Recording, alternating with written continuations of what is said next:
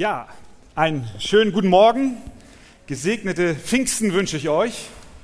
Auch den Gästen, die heute Morgen unter uns sind, herzlich willkommen. Jetzt fragt sich vielleicht der ein oder andere, warum macht die Arche solche Dinge? Das heißt, warum geht die Arche hinaus in die Welt, nach Brasilien und in die anderen Länder, die wir schon erwähnt haben?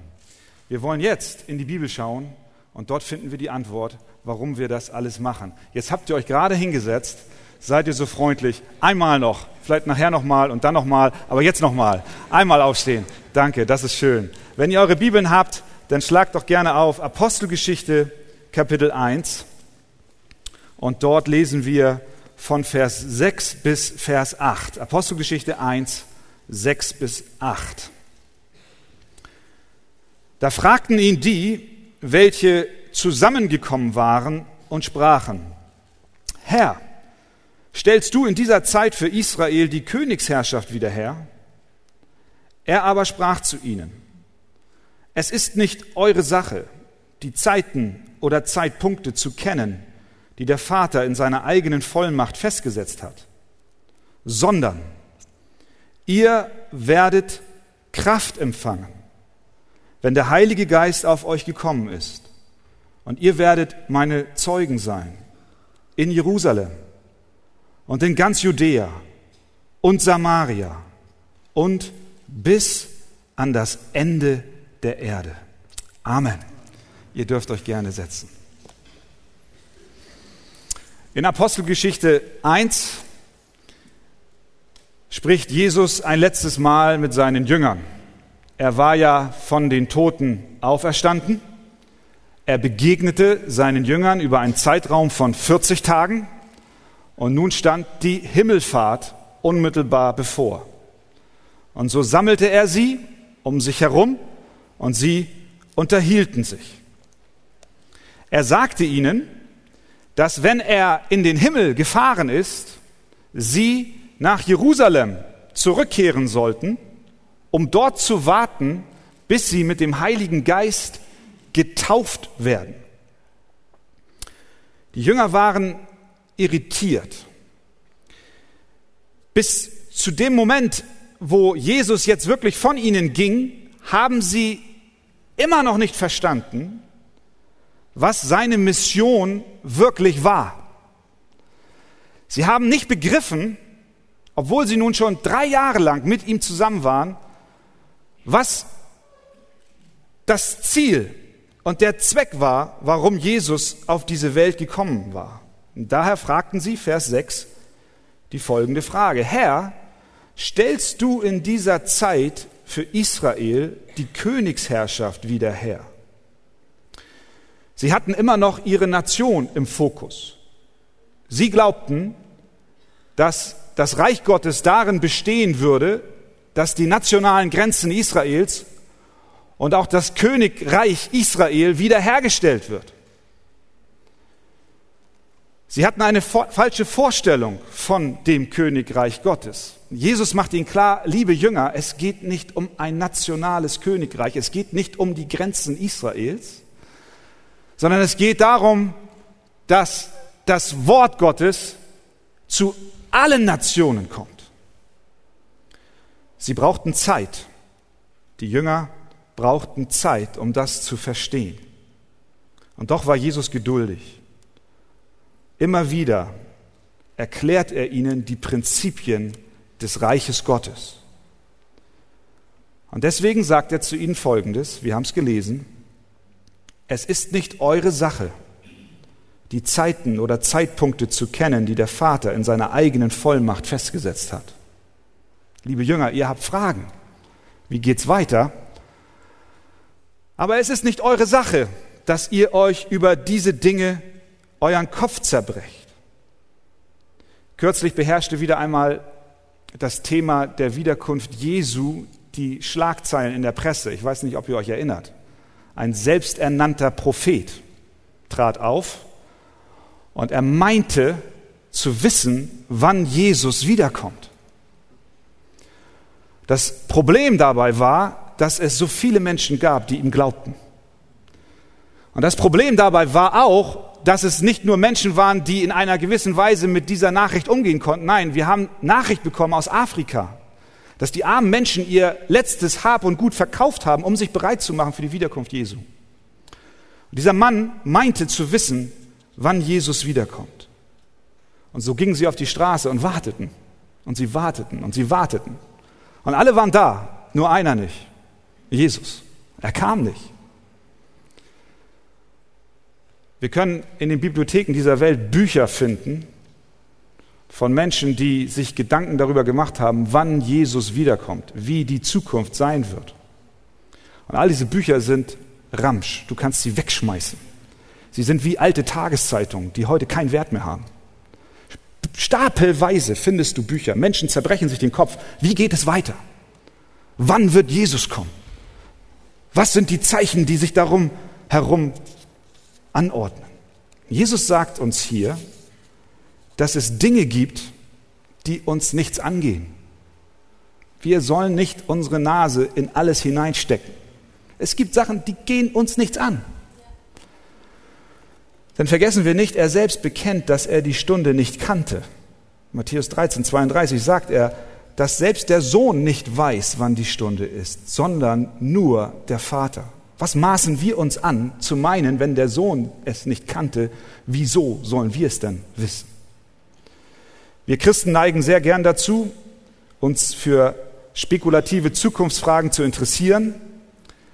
Und dabei vergessen wir den schlichten Auftrag, den ganz einfachen Auftrag, den Jesus uns gegeben hat. Und dieser Auftrag ist so einfach. Er heißt, ihr sollt meine Zeugen sein. Er hat uns nicht berufen, Endzeitforscher zu werden, sondern er hat uns berufen, Zeugnis abzulegen. Ganz einfach. Ein Zeugnis zu sein, ein Zeuge zu sein für das Evangelium von Jesus Christus. Deswegen sagt Jesus in Vers 8, ihr sollt nicht euch mit Dingen beschäftigen, die euch nichts angehen, sondern, was sollen wir tun? Ihr werdet meine Zeugen sein. Ganz einfach. Ihr werdet meine Zeugen sein. Wir müssen uns in die Situation hineinversetzen. Da waren diese Jünger, diese Handvoll Jünger, diese einfachen, schwachen Menschen. Und Jesus wendet sich an sie mit seinen letzten Worten und er sagt ihnen, hört mal, ihr sollt nur eins machen und das ist Zeugen sein von dem, wer ich bin. Er erklärt ihnen den großen Missionsplan Gottes. Er zeigt ihnen, dass ihr kleinteiliges Denken bezüglich der nationalen Identität Israels und der Grenzen des Reiches völlig daneben läuft. Und er erklärt ihnen, dass der Plan Gottes weit darüber hinausgeht. Was können wir lernen davon, dass Jesus sagt, ihr sollt meine Zeugen sein? Wir lernen davon, dass wir beteiligt sein dürfen. Du darfst Teil sein dieser Mission. Der Plan kommt ohne Frage einzig und allein von Gott. Gott hat einen Plan. In dem Moment, wo Jesus Christus gestorben war und auferstanden war und dann in den Himmel gefahren ist, war der Plan Gottes nicht zu Ende. Das war der Augenblick, wo aus menschlicher Perspektive vielleicht alles so aussah, als wenn es vorbei ist. Aber Gott sah über diesen Moment hinweg. Er hatte etwas Größeres im Sinn. Und das ist, was er seinen Jüngern hier erklärt. Und er sagt zu seinen Jüngern, hört mal zu. Ihr sollt Teil sein dieses großen Planes. Und wenn die Jünger Teil sein sollen dieses großen Planes, dann bist auch du Teil dieses Planes. Wir sollen nicht Zuschauer am Rande des Feldes sein, sondern Teil der Mission. Ihr werdet meine Zeugen sein. Und das ist der Augenblick, wo viele Christen nervös werden. Ich soll Zeuge sein. Ich kenne das von mir selbst. Es ist eine Sache, das so zu sagen und so allgemein zu sein. Aber wenn ich dann so überlege, ja Mensch, dann bin ich in der Schule, jetzt nicht mehr, aber ich war mal. Du bist vielleicht in der Schule, Du bist auf deinem Arbeitsplatz. du bist in deiner Nachbarschaft und dann hörst du hier eine Predigt, ich soll Zeuge sein. Das hört sich ja einerseits doll an, aber andererseits schlottern uns die Knie. Hast du das mal erlebt, dass du ein mulmiges Gefühl hattest, Zeuge sein zu wollen? Als ich in der Schule war, in der Grundschule, da kriegten einige mit, dass mein Vater Pastor ist.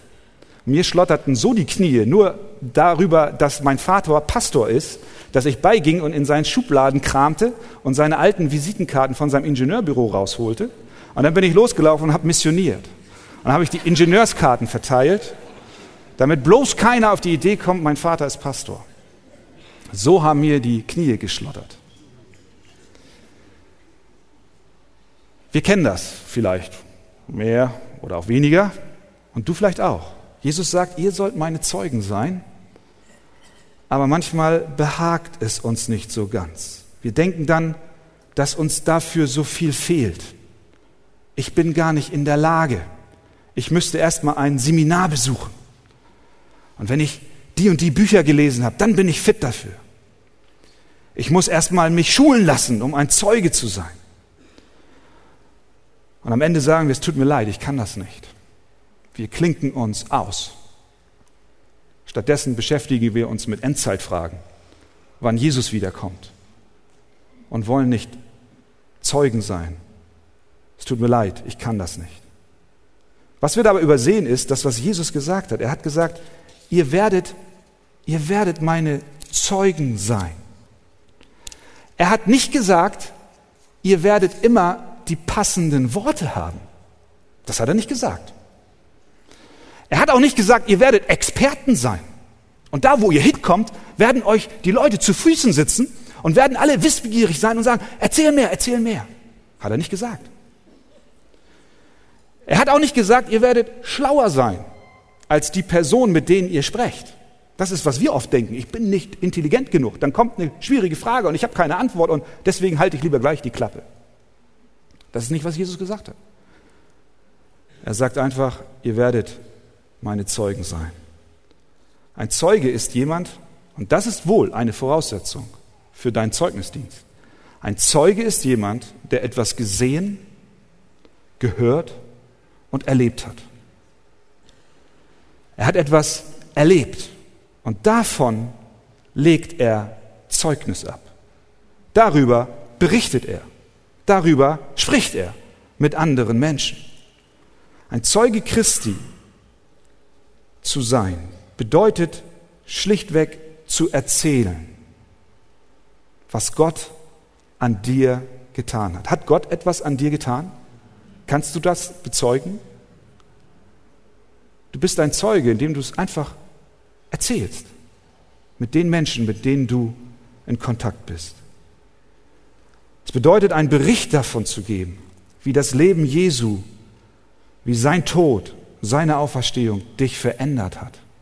Wenn du erzählst, wer du einst warst, was für ein Banause, wie du deine Ehe gelebt hast und wie Christus in dein Leben kam und dich verändert hat und du von neuem geboren wurdest und ein neuer Mensch wurdest. Wenn du das erlebt hast, dann ist es so einfach, ein Zeuge zu sein. Wir sagen es einfach, ohne es zu verkomplizieren. Es gibt ein wunderbares Beispiel in der Bibel, in Johannes 9. Dort berichtet Johannes von einem blindgeborenen Mann. Er konnte von Geburt an nicht sehen. Und dann kommt Jesus und heilt ihn. Und er heilt ihn am Sabbat. Und das war etwas, was die Pharisäer und Schriftgelehrten überhaupt nicht mochten. Und sie waren wütend auf Jesus und ihr Zorn kanalisierte sich auf diesen Mann, der jetzt geheilt wurde. Und so nahmen sie ihn ins Verhör. Und sie stellten ihn viele Fragen. Wer hat das getan? Warum hat er das getan? Wie hat er das getan? Wann hat er es getan? Und sie attackierten diesen gerade eben geheilten Mann. So wie wir es manchmal erleben, dass es ein Kreuzverhör ist, wie ein Zeuge unter Kreuzverhör kommt. Und dieser Mann, der hat schlichtweg eins gesagt. Wisst ihr was? Auf all eure Fragen habe ich keine Antwort. Aber was ich weiß, Ich war blind und nun kann ich sehen. Was wollt ihr mehr? Das ist es. Ich war blind und nun kann ich sehen. Warst du blind? Wir waren alle blind. Blind in unserer Sünde, blind in unserer Vergänglichkeit, blind. Wir waren tot und blind. Und dann kam Christus und hat uns sehend gemacht. Und jetzt darfst du sagen, ich war blind und jetzt, jetzt kann ich sehen. Wir sind als Zeugen gerufen. Wir, ver, wir verkomplizieren die Dinge und wir machen es uns so schwer. Und weil wir die Latte so hoch hängen, disqualifizieren wir uns selbst davon, Zeuge zu sein. Wir meinen, wir schaffen das nicht. Aber die Latte hängt nicht so hoch. Sie ist sehr niedrig. Wir brauchen es nur erzählen. Einfach nur die Geschichte sagen. Wie war es bei mir? Christus ist gekommen und er hat mich, er hat mich befreit. Ein Domherr in England wurde einst aufgefordert, vor dem König und seiner Dienerschaft zu predigen. Dieser Domherr hatte großen Respekt, dass er bloß alles richtig macht. Und so ging er zu dem Bischof hin und fragte ihn, Bischof, was muss ich sagen, damit ich das Herz des, des äh, Königs erreiche?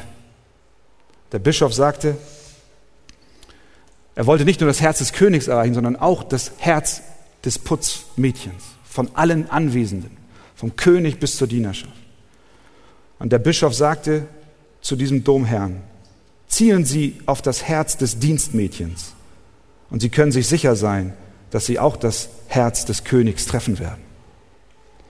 Es geht darum, einfach zu sein und schlicht ein Zeuge Jesu Christi zu sein. Jesus sagt also, ihr sollt meine Zeugen sein. Es geht nicht darum, dass wir uns verhalten, als wären wir Zeugen, aber wir sind es gar nicht. Solche Pseudo-Zeugen. Ich kann mich nicht mehr an viele Dinge aus der Grundschulzeit erinnern, aber an eine Sache erinnere ich mich noch sehr gut. Das war nicht Mathematik und das war auch nicht, weiß nicht, was gab es noch? Andere Fächer, Sport, Sport, an Sport erinnere ich mich noch. Ähm, und ich erinnere mich, wie der Verkehrspolizist zu uns kam. Und der Verkehrspolizist stellte sich vorne an die Tafel und malte so eine Straße auf und erklärte uns, wie wir die Straße zu überqueren haben, nämlich gerade und nicht schräg. Der kürzeste Weg ist der sicherste. Und dann erklärte er uns auch, was passiert, wenn ein Unfall geschieht. Dass es Menschen gibt, die hören einen Knall, wie zwei Autos zusammenfahren, haben es aber nicht gesehen. Und dann melden sie sich bei der Polizei und sagen, wir sind Zeugen, ich bin Zeuge. Aber sie haben nicht gesehen, wie der Unfall abgelaufen ist. Sie waren schlichtweg Knallzeugen. Sie haben es nur knallen hören. Das hat uns der Polizist gesagt. Das war eine Lektion fürs Leben. Ziemlich wichtig, würde ich sagen. Knallzeugen. Sie haben es nur gehört, aber nicht gesehen. Jesus sagt, ihr werdet Zeugen sein. Du kannst nur ein Zeuge sein, wenn du auch gesehen hast, gehört hast und es erlebt hast, dass du von neuem geboren bist. Es wird ein unheimlicher, anstrengender Akt für dich, Zeuge sein zu wollen von Jesus Christus, ohne selber erlebt zu haben, was er in dir getan hat. Dann bist du nur ein Knallzeuge. Du hast was gehört, aber du hast es nicht erlebt. Ich glaube, das ist das Problem von vielen, vielleicht auch heute Morgen hier. Hast du Christus wirklich erlebt? Bist du von neuem geboren? Wenn das so ist, dann kannst du auch ein Zeuge Jesu Christi sein. Jesus sagt, wir sind Teil der Mission Gottes. Du bist Teil des Missionsplanes Gottes, indem du ein Zeuge bist. Nicht, weil du etwas über Jesus ahnst, oder weil du über Dritte von ihm gehört hast, sondern weil du selbst erlebt hast, wie Gott dein Leben verändert hat. Die Apostel haben das bis dahin nicht verstanden. Sie fragen nach dem Königreich Israels. Sie schauten nach Sicherheit, nach einem Posten, nach einem geografischen Königreich. Aber Jesus sagt ihnen, nein, darum geht es nicht. Mein Königreich wird sich durch einfache Menschen verbreiten. Nicht durch Menschen von viel Autorität, sondern durch Menschen, die eine Geschichte erzählen können von dem, was ich an ihnen getan habe. Menschen, die etwas gesehen haben und gehört haben und vor allem Menschen, die etwas erlebt haben. Du denkst, das ist zu einfach, aber denk dran, das ist der Plan Gottes. Das ist sein Plan. Ihr werdet meine Zeugen sein. Und darüber wird er sein Reich bauen. Gott helfe dir, dass du ein Zeuge Jesu Christi bist. Amen. Amen. Für alle, die jetzt sich wundern, dass die Predigt zu Ende ist, freut euch nicht zu früh. Es gibt einen zweiten Teil. Wir machen es immer so, dass wir aus Fernsehgottesdiensten zwei Sendungen herstellen. Und deswegen bitte ich euch noch einmal aufzustehen.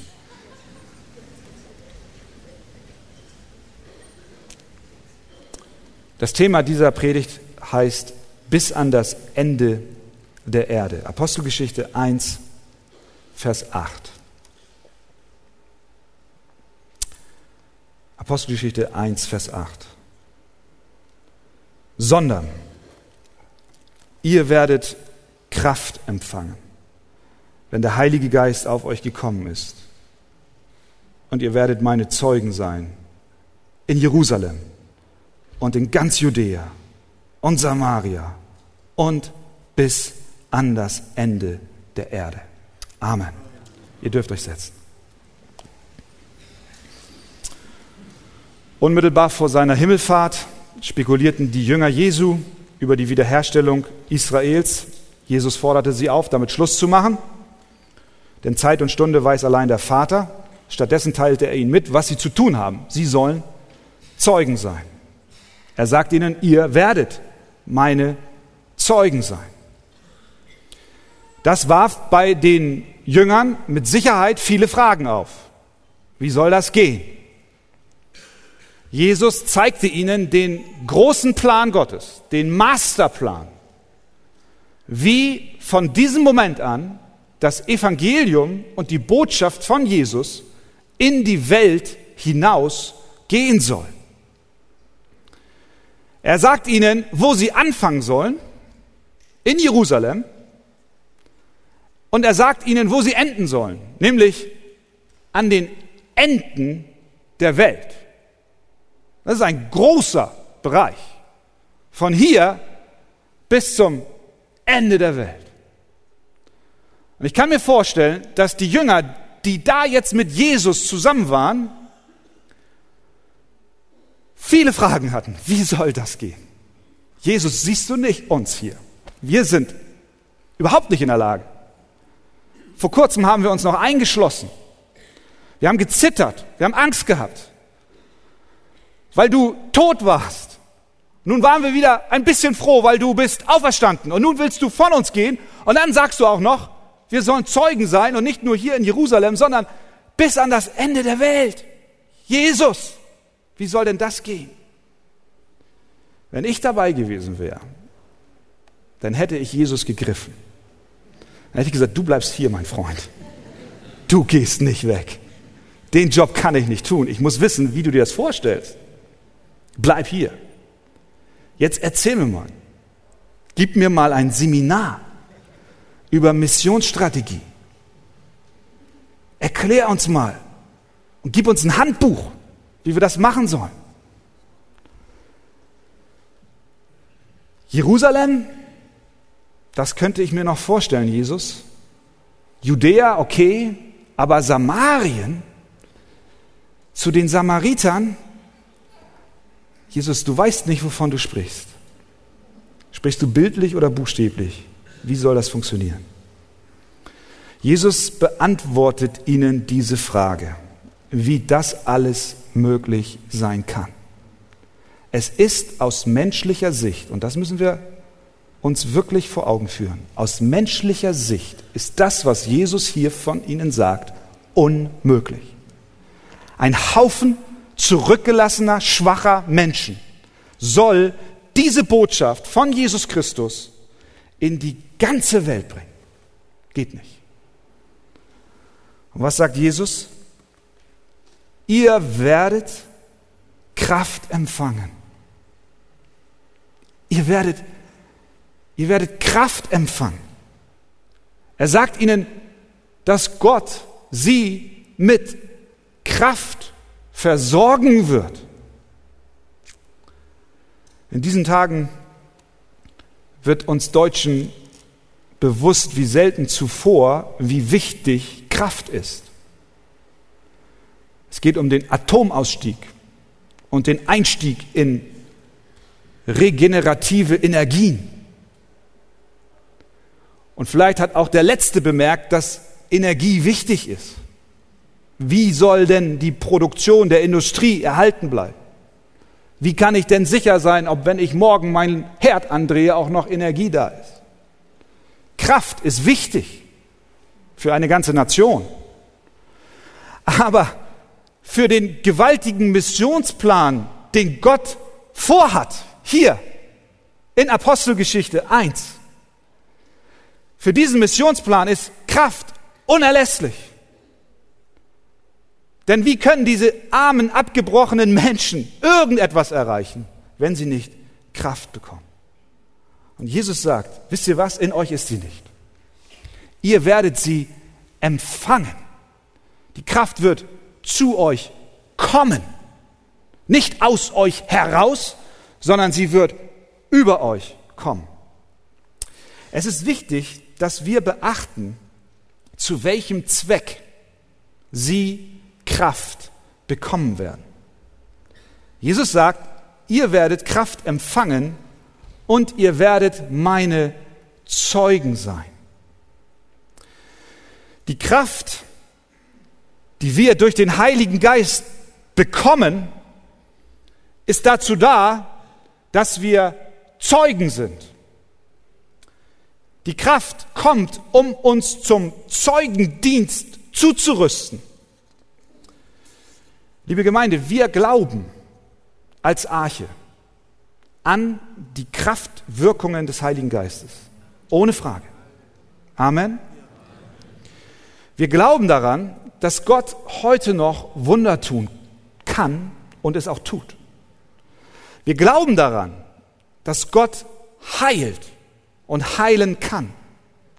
Wir glauben auch an die Gaben des Heiligen Geistes. Sie haben nicht aufgehört, sondern sie sind da. Und sie sind da zur Auferbauung und zur Tröstung der Gemeinde. Viele Christen sind sehr begeistert von der Apostelgeschichte und ich bin es auch. Wenn ich darüber nachdenke, wie das alles angefangen hat, in diesem kleinen Kreis. Und wenn wir dann die Seiten weiterblättern und wie Gott dabei war, durch den Geist Gottes Kraft zu geben und einen Zeugendienst zu bewirken unter den Aposteln und wie das Evangelium sich ausbreitet, dann bin ich begeistert. Es ist, es ist aufregend zu sehen, wie Gott handelt, wie er aus nichts etwas schafft. Aber der Heilige Geist, so sehr wir an seine Gaben auch glauben, hat einen besonderen Zweck. Die Kraft des Heiligen Geistes ist gekommen, damit wir Zeugen sind. Das sagt Jesus hier. Ihr werdet Kraft empfangen und meine Zeugen sein. Der Heilige Geist ist nicht eine Kraft ausschließlich für unseren eigenen persönlichen Vorteil. Es ist nicht eine Kraft, damit wir begeistert sind, dass wir Kraft haben und wir uns um uns selbst drehen und, und über seine Wirkungen begeistert sind und Wohlgefühle bekommen, sondern die Kraft des Heiligen Geistes ist da, damit wir Zeugen sind. Zeugen von dem rettenden Evangelium. Dafür ist die Kraft des Heiligen Geistes da. Das ist der Missionsbefehl Jesu Christi. Das ist, was er ihnen noch zum Schluss seines Lebens mitgibt. Und das darf auch dir als Einzelner eine Hilfe sein. Wir haben darüber gesprochen, wie schwer es manchmal ist, Zeuge zu sein. Und wie, wie sehr uns manchmal die Knie schlottern. Aber denke daran, der Heilige Geist ist gekommen, um dich mit Kraft auszurüsten für diesen Zeugnisdienst. Ein junges Mädchen wollte zu einer Abendmahlsfeier im damaligen Schottland und es war streng verboten, an solchen Feiern teilzunehmen. Und sie machte sich heimlich auf den Weg. Unterwegs wurde sie von Soldaten festgehalten und befragt. Und äh,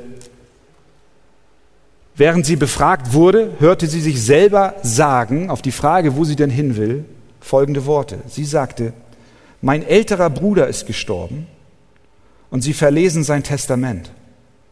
Er hat etwas für mich getan und mir etwas hinterlassen und ich will die Verlesung des Testaments hören. Wen meinte sie? Sie meinte Jesus. Und sie ließen sie weitergehen. Sie hörte sich selber sagen. Das war die Kraft des Heiligen Geistes. Sie konnte das nicht aus sich selbst. Auf den Bolzen wäre sie nie gekommen. Aber Gott war da. Und er wollte, dass sein Kind in den Gottesdienst kommt und ihm dort begegnet. Brauchst du Kraft, damit du deinem Nachbarn, vor dem du dich vielleicht fürchtest, damit du ihm das Evangelium mitteilen kannst? Gott gibt dir die Kraft. Warum? Damit du Zeuge bist. Eine Frage, die sich dann noch anschließt, ist, um wen geht es eigentlich, wenn die Kraft des Heiligen Geistes kommt? Die Kraft des Heiligen Geistes kommt nicht zu den Jüngern, geschweige denn zu uns, weil wir so beeindruckend sind. Sie kommt nicht zu uns, weil wir so intelligent sind oder so geeignet sind oder schon so stark sind. Der Plan Gottes erfüllt sich nicht wegen der Jünger, sondern trotz der Jünger. Er kommt mit seiner Kraft und hilft diesem elenden Haufen, den Missionsplan Gottes zu erfüllen. Dieser Gedanke kann dir Kraft und Mut für deinen persönlichen Zeugnisdienst geben. Und sie gibt auch uns Kraft und Mut als Gemeinde weiterzumachen. Ich war persönlich sehr beeindruckt auch von dem Film, den wir eben gesehen haben. Ist es nicht schön, dass wir als Gemeinde Teil sein dürfen dieser weltweiten Missionsarbeit? Ist es nicht schön zu sehen, wie das Evangelium auch durch das, was wir als kleinen Beitrag leisten dürfen, zu den Herzen dieser Kinder kommt? Ich glaube, wir alle waren bewegt. Es ist eine Sache, bei der es nicht um uns geht, sondern es geht um Gottes Werk. Und deswegen müssen wir Menschen des Gebets sein. Vers 14, wenn ihr mal reinschaut in eure Bibeln, sagt, was die Jünger dann machten.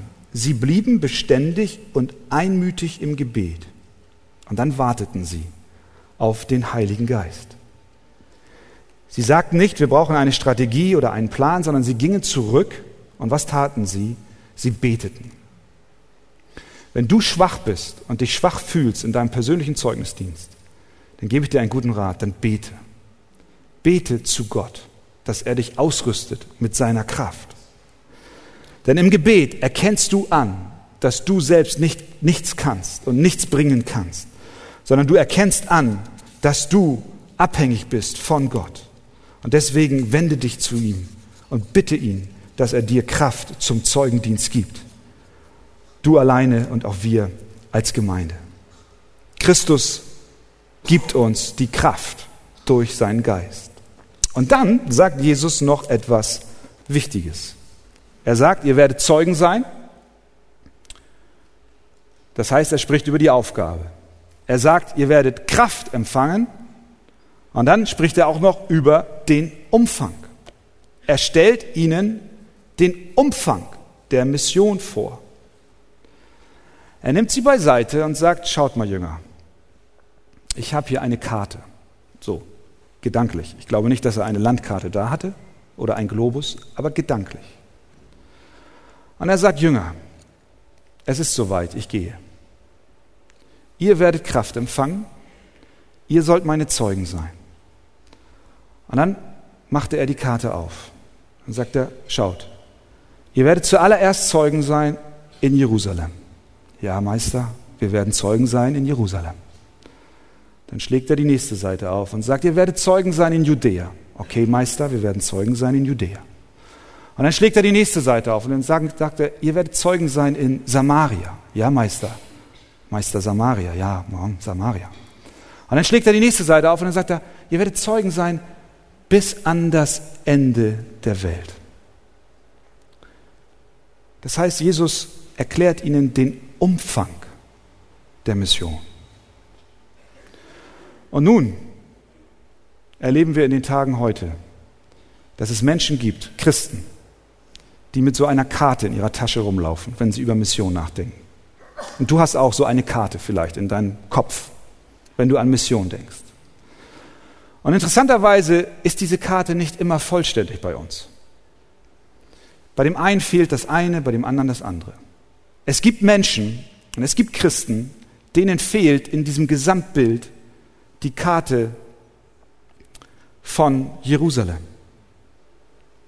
Sie meinen, Mission ist nur weltweit und global zu sehen. Und sie investieren ihr Leben voll und ganz in die Mission. In einer Weise, dass sie Jerusalem vergessen. Ihr Leben besteht aus Missionskurzzeittrips von einem zum anderen. Sie vernachlässigen Jerusalem. Sie vernachlässigen die Lokalgemeinde. Sie haben die weltweite Mission im Fokus und das ist auch gut so. Aber Jesus entfaltet uns einen Plan, der vollständig ist. Er sagt, Jerusalem gehört dazu. Hamburg gehört dazu.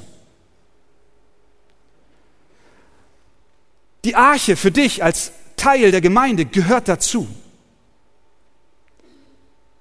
Aber manchmal fehlt uns dieser Blick und wir haben nur das im Auge, was über unsere Grenzen hinausgeht. Andere wiederum, die haben eine Karte und bei ihnen fehlt ein anderes Stück. Sie haben Jerusalem im Zentrum. Vielleicht bist du so einer. Du hast eine Karte der Mission. Und was hast du? Jerusalem. Manche haben buchstäblich Jerusalem in ihrem Zentrum und andere haben Hamburg als ihr Jerusalem im Zentrum. Nur Hamburg, nur die Arche, nur die Lokalgemeinde. Es ist gut, wenn du auf deiner Karte Jerusalem hast, wenn du Hamburg hast, wenn du die Arche hast. Aber Jesus hat ihnen nicht gesagt, ihr werdet Zeugen sein in Jerusalem und dann ist Schluss, sondern er hat gesagt, Judäa und Samaria und bis an das Ende der Welt. Und deswegen darfst du dich heute Morgen überprüfen, möchtest du dich nicht voll einklinken in den globalen Plan Gottes. Seine Mission ist nicht lokal begrenzt, weder auf die Enden der Erde noch auf die Stadt Hamburg sondern wir dürfen das ganze Bild haben. Und ich selber musste das auch immer wieder lernen und ich bin noch dabei, das zu lernen. Und ich glaube, wir müssen auch als Gemeinde Arche wirklich einen Fokus darauf legen, dass wir nicht nur die Welt sehen, sondern dass wir hier unsere Stadt sehen. Nicht zuletzt deswegen machen wir einen Besuchersonntag. Nicht, nicht zuletzt deswegen laden wir ein zu den Gottesdiensten. Und wir wollen gerne daran arbeiten, dass wir auch hier in Stellingen wahrgenommen werden, in unserer Nachbarschaft. Und du darfst als Teil der Gemeinde mitwirken, indem du ein Zeuge bist an dem Ort, wo Gott dich hingestellt hat. Aber lasst uns überprüfen, wie unsere Karte aussieht. Das, was wir gesehen haben in dem Film, hat mein Herz bewegt. Und ich würde mir wünschen, wenn wir als ganze Gemeinde wieder neu mit hineingenommen werden und sehen, jawohl, wir haben hier eine Basis. Hamburg. Und wir danken Gott dafür, was er uns gegeben hat. Aber die Arbeit geht über die Grenzen hinaus, in die ganze Welt hinein. Jesus zeigt ihnen, schaut, ich habe einen Plan. Und der Plan ist größer, viel größer als das, was ihr vor euren Augen habt. Ich habe eine Grenze gesetzt, die gar keine Grenze ist. Denn das Evangelium von Jesus Christus soll zu allen Völkern gehen. Und nur weil Jesus das gesagt hat, nur deswegen kann Evelyn in Brasilien sagen, ich weiß, dort gibt es einen Gott, der mich sieht, auch wenn meine Mutter nicht mehr ansprechbar ist für mich. Jesus hat schon damals Evelyn in sein Herz geschlossen. Und nicht nur sie, sondern auch die Drogenabhängigen in der Ukraine und die Drogenabhängigen in Weißrussland und in Russland und überall, wo wir tätig sind und darüber hinaus. Das Werk Gottes ist größer als das, was wir sehen. Und deswegen sagt er, geht hinaus in alle Welt. Nun, das heißt nicht, dass wir alle Missionare werden. Vielleicht schon. Vielleicht sind heute Morgen hier Menschen, die durch diese Predigt so in ihrem Herzen gepackt werden und sagen, ich möchte Teil dieser Mission sein. Ich möchte aus diesem elenden Haufen sehen, wie Gott sein Werk ausbreitet. Und es kann sein, dass du heute einen Entschluss fasst sagst, ich möchte mich zur Verfügung stellen. Und am Ende gehst du vielleicht auch. Aber nicht alle von uns werden gehen, sondern viele von uns werden bleiben. Aber Jesus hat dich mit eingeschlossen. Und er sagt, auch du sollst mein Zeuge sein. Er sagt ja nicht, dass nur die Missionare Zeugen sein sollen, sondern ihr alle werdet meine Zeugen sein. Und das ist, glaube ich, etwas, was Gott uns heute Morgen neu in Erinnerung ruft. Ich möchte Zeuge sein in meiner Schwachheit. Ich habe Angst, und du sagst es vielleicht auch, ich habe Furcht. Ich habe so eine Furcht vor meinem Nachbarn. Ich habe so eine Angst vor meinem Arbeitskollegen, wenn ich ihm etwas sage. Was denkt er über mich? Aber denk doch dran, wir haben Pfingsten. Und was ist passiert? Die Kraft Gottes ist gekommen. Du darfst ein Zeuge sein, weil du selber erlebt hast, dass Gott dich verändert hat. Und so wollen wir uns Gott weihen heute Morgen und ihn bitten, gib uns neu die Kraft. Das ist überhaupt der Grund unserer Existenz. Wir sollen Gott die Ehre geben, indem wir sein Reich verkündigen. Wenn wir das nicht tun, sondern in unserem eigenen Saft schmoren, dann ist das das Ende vom Anfang. Nein, das, der Anfang vom Ende, so rum. Und deswegen wollen wir uns heute Gott widmen und sagen, Herr, ich brauche Kraft. Brauchst du Kraft? Dann lasst uns beten, dass er sie uns schenkt.